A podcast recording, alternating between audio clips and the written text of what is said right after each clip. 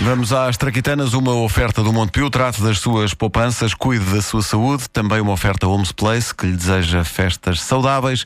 Encontramos-nos lá.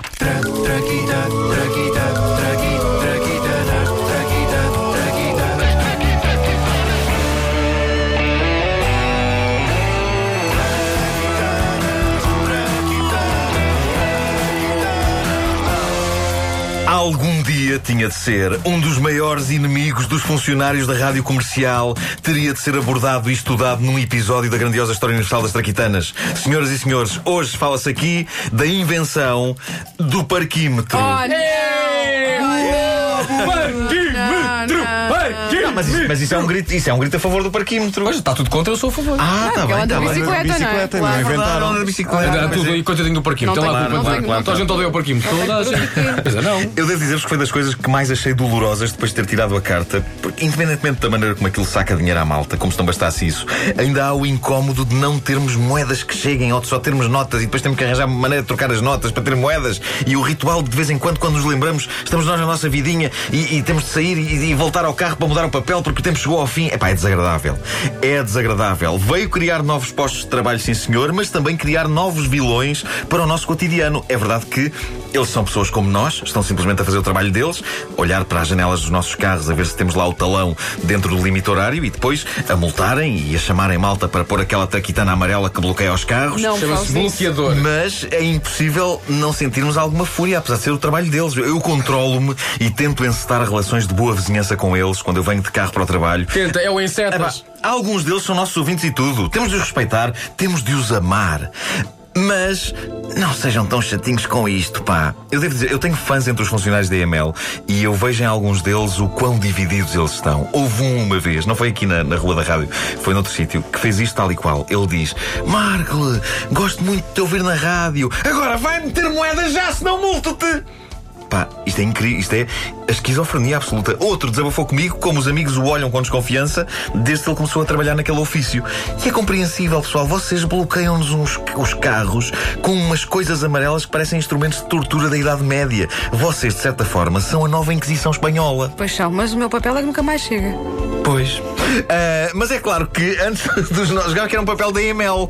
Mas não. Não, é o Estás papel doidinha? desta traquitana. Tu Estás doidinha para interpretar. Sim. Doidinha. Mas é claro que antes dos nossos amigos da EML, nós temos de apontar o nosso dedo acusador a um advogado e editor de jornais chamado Carl Magui, em 1932, ano em que tomou posse como responsável pelo Departamento de Trânsito de Oklahoma. Carl olhou para a cidade, caótica e com total anarquia ao nível do estacionamento de viaturas, o que provocava engarrafamentos alucinantes, e exclamou, emocionado, para a sua esposa. Um dia. Um dia vou acabar com a guerra. És lindo! Um dia. Olha, um dia vou acabar com a fome no mundo. És grande! Um dia vou acabar com os engarrafamentos no mundo. Boa, boa, olha, isso, isso também dá jeito, sim senhor. Vá. A- Agora a questão, eh, minha querida, é pá, por onde começar? Ora bem, portanto, era engarrafamentos, não era? Era. Guerra. Sim. eh, E qual era a outra? Acho, que- acho que eh, eh, era fome, acho que era fome. Então, olha, começa pelos engarrafamentos, que isto, para uma pessoa ir abaixo às compras, é um horror. Então e a guerra? Ah, com a guerra ainda talejas, amor. Começa pelos engarrafamentos. Boa, vá. boa, então que seja. Vou acabar com os engarrafamentos no mundo. Mas começa aqui pela cidade. Eu estava- estava- Eu estava a pensar começar pela cidade Erbugalstaten. Olha isso. Não sabes aqui a Erbugalstaten? Hum. Suíça. Se ordenares as cidades por ordem alfabética, é a primeira que aparece na letra A. E estava a pensar e por aí baixo. A, B, C. Ai, credo, estás maluco? A- a- até que chegasses aqui a Oklahoma. Tens razão, bem visto. Boa. Então, olha, então ficamos assim. Vou começar por acabar com os engarrafamentos e depois trato da guerra e da. da, da qualquer outra. A fome. É isso, por acaso já comi uma bucha. Nesse mesmo dia, Carl Magui desenhou num guardanapo o esboço do que iria ser o parquímetro e foi ter com engenheiros da Universidade de Oklahoma com a sua ideia. Ora bem, o que eu quero que vocês construam é isto. Mas isto é arranhos, doutor. É- Ah! É, pá, peço desculpa, não era isso. É este, é, pá, é este guardanapo, pá, estava no outro bolso, desculpem lá. Sim, senhor. Eu, não, isto eu, eu acho que conseguimos fazer. Eh, Quer mesmo assim, com este formato e estas dimensões? Exatamente assim. E com estas manchas amarelas, eh, é isso? Não, não, não, isso é muito caril de frango do almoço. É que isso é o guardanapo do almoço, está a ver? Ah, e estava bom? Tá, vamos já comi melhor. E apagar. ou, ou, ou ao meu empregado que eu não sei o nome. Eu acho que essa expressão agora não, pá, não faz sentido neste contexto, não se usa. Epá, mas estava mesmo a pedir. Eu sei que estava, eu sei que estava. Mas olha, eu acho que não, não se usa, mas enfim. Bom. Dia 16 de julho de 1935, o primeiro parquímetro da história da humanidade era instalado em Oklahoma e batizado, não sei porquê, como Black Maria. Nesse mesmo dia, o primeiro dia, foi passada a primeira multa da história dos parquímetros. E já agora fiquem a saber que o primeiro indivíduo a ser multado foi um padre, o reverendo C.H. North. Tramou-se. Sou reverendo, considero-se multado. Pumba. eh, Multado eu? Mas, mas porquê? Ah, não pôs ticket no carro. Tiquê? Mas eu não sei o que é tiquê. Porque hoje eu fui ali à loja. À loja de roupa interior. Que é isso que o senhor tem na mão? São- são- são- são- são- são Umas cuecas. Sim, mas é de senhora.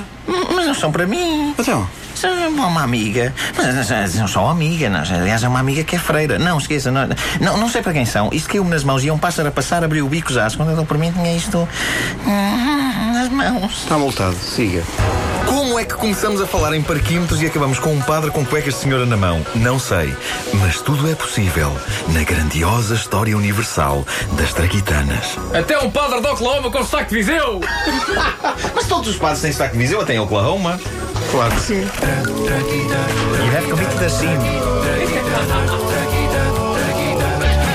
As traquitanas com o Nuno Marco, todas as manhãs as invenções que mudaram a humanidade numa oferta Montepio. Com o Montepio trata as suas poupanças, cuide da sua saúde e Homes Place, que lhe deseja festas saudáveis. Encontramos lá. Rádio Comercial.